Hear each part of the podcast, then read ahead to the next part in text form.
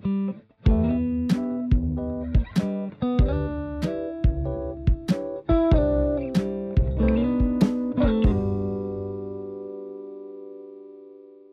位听众朋友，大家好，欢迎来到《发现明道》Podcast 经典说书人第四单元，我是主持人 Amy。经典说书人这个专栏主要的目的是分享好书。从第三单元开始，进入到企划案的第一个系列，我们邀请明道人现身说法，分享他们创作背后的故事。顾名思义，这个阶段分享的好书，作者本身也是明道校友哦。今天我们邀请到的分享者是明道六年一贯毕业的彭少宇，他所要分享的是他的新书《黑盒子里的梦》。少宇在明道毕业后进入正大，取得外交国贸双学士。现在他在英国伦敦大学国王学院攻读研究所学位。所以啊，今天我们是货真价实的岳阳采访哦。我们都知道。伦敦跟台湾的时差是七个小时，现在是台湾时间早上八点钟，所以当地时间应该是凌晨。Hello，少宇，晚上好，先跟我们的听众朋友打个招呼吧。Hello，主持人好，台湾的各位听众大家好，我是彭少宇。呃，对我现在人在伦敦，然后现在是晚上，很开心可以透过这个嗯跨越空间的采访，来和大家聊一聊我的新书。那我自己也是明道中学的毕业生，所以觉得很特别，可以在毕业之后又有这样的机会来和呃我的学弟妹们一起分享我的作品《黑盒子里的梦》。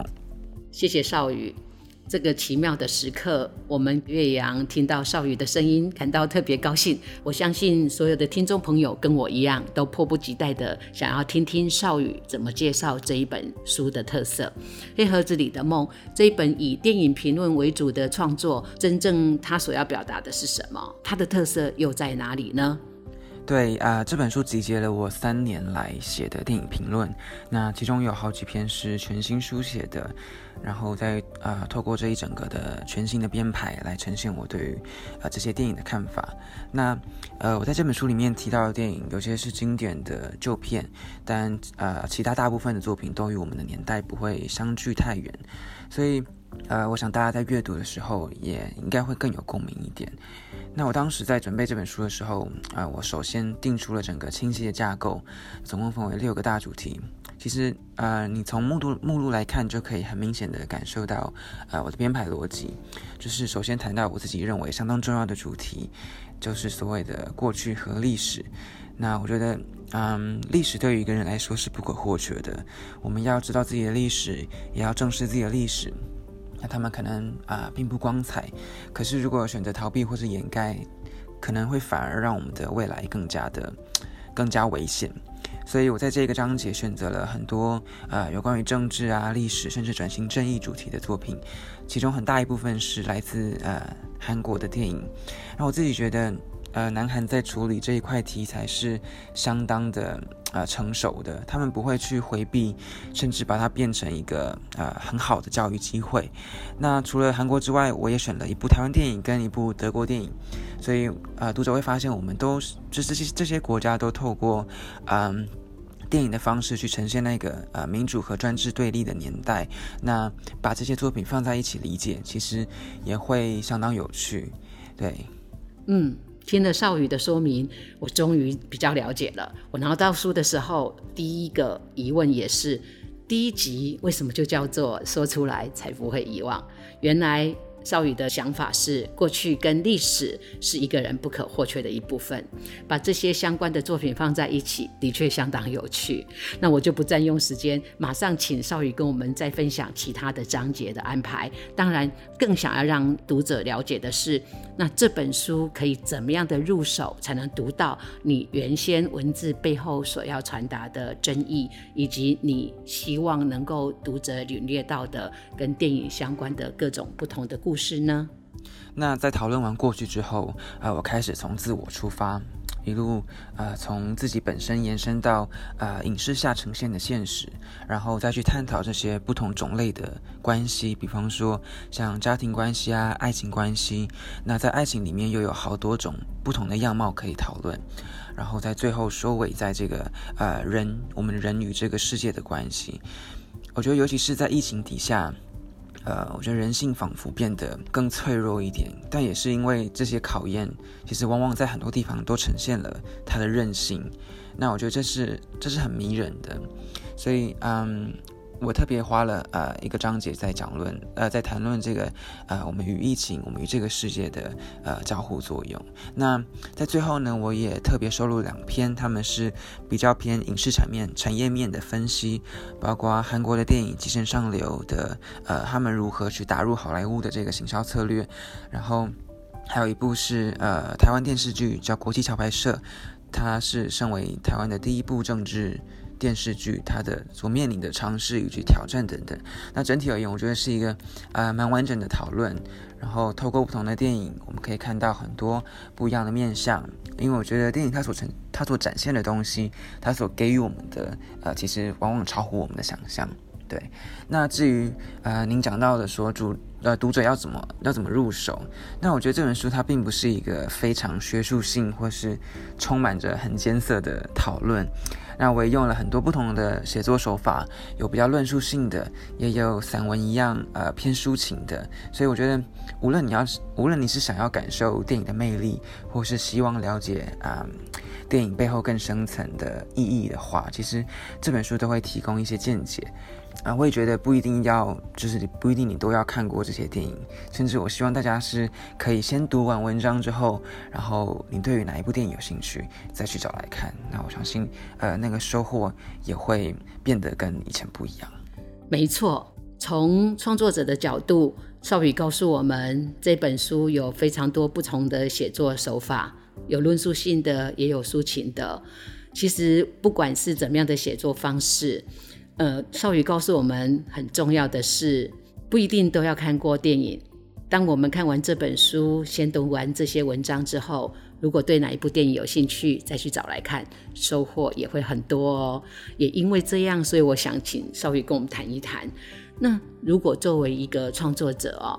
当时你写这本书的时候，你希望读者是以影评的角度跟着你来解读这一部电影，还是纯粹的电影观赏者的角度呢？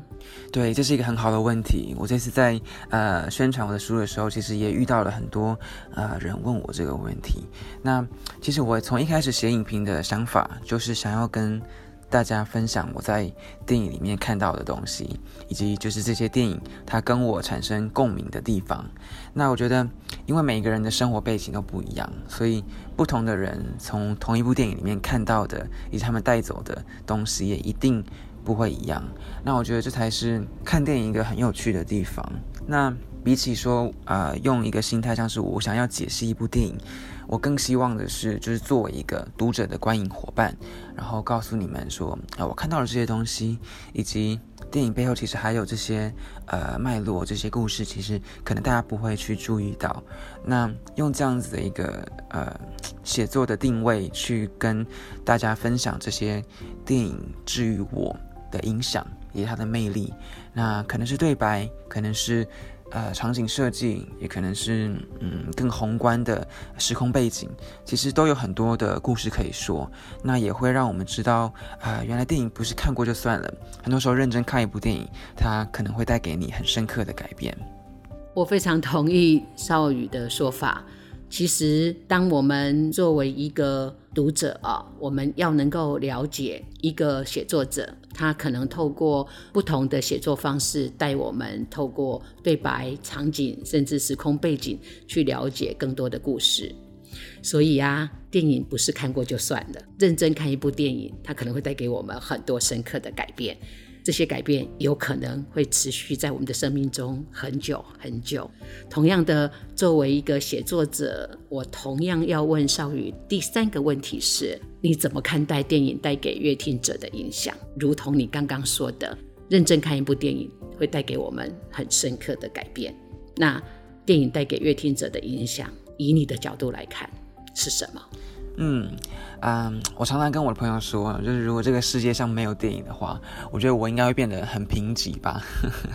我觉得，因为在我生命中不同的阶段，我看电影的心态都不太一样。那过去可能是追求一个娱乐，追求短暂逃离现实或者放松的这样的一个目的，但现在看电影。我觉得更多的是想要从中看见那些跟真实、跟呃外在现实世界连接的部分，以及他们能够与我的生命产生共鸣的内容。那呃，身为一个写作者，我自己过去也有在呃写一些小说。那其实我就是脑子里面通常都是会有很生动的画面的，就是有种假装我自己是导演，然后假装我在指导一部电影。那这部电影会从哪一个镜位开始？它是在什么样的天气底下发生的？它的房间里面有什么摆饰？然后我的摄影机、我的视角要从哪边移动到哪边？然后主角身上衣着的颜色可以反映出他的个性，还有他们说话时细微的表情，他们笑的时候眼角的皱纹等等等等的。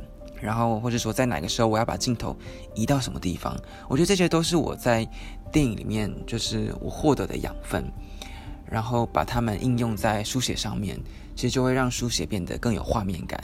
那读者在读文字的时候也会产生他们自己的想象。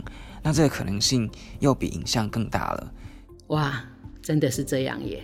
读者在透过文字阅读会产生自己的想象，那看完之后，它的可能性又比原来的影像更大、更宽广了。你觉得戏剧跟文学是不是有一些很微妙的关系呢？可不可以让我们的读者也知道一下你的想法？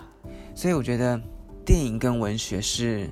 很难分得开的，就是当我在写影评的时候，它也给了我很多的灵感。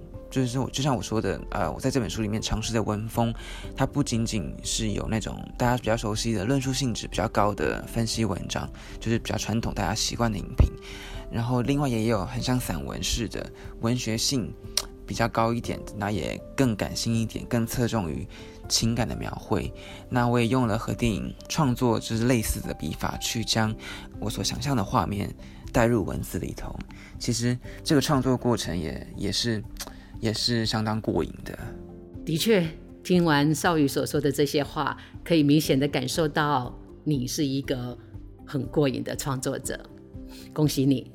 好，最后一个问题。如果我们的听众朋友们，也就是你的学弟妹们，也想尝试类似的创作，你会给他们什么样的建议呢？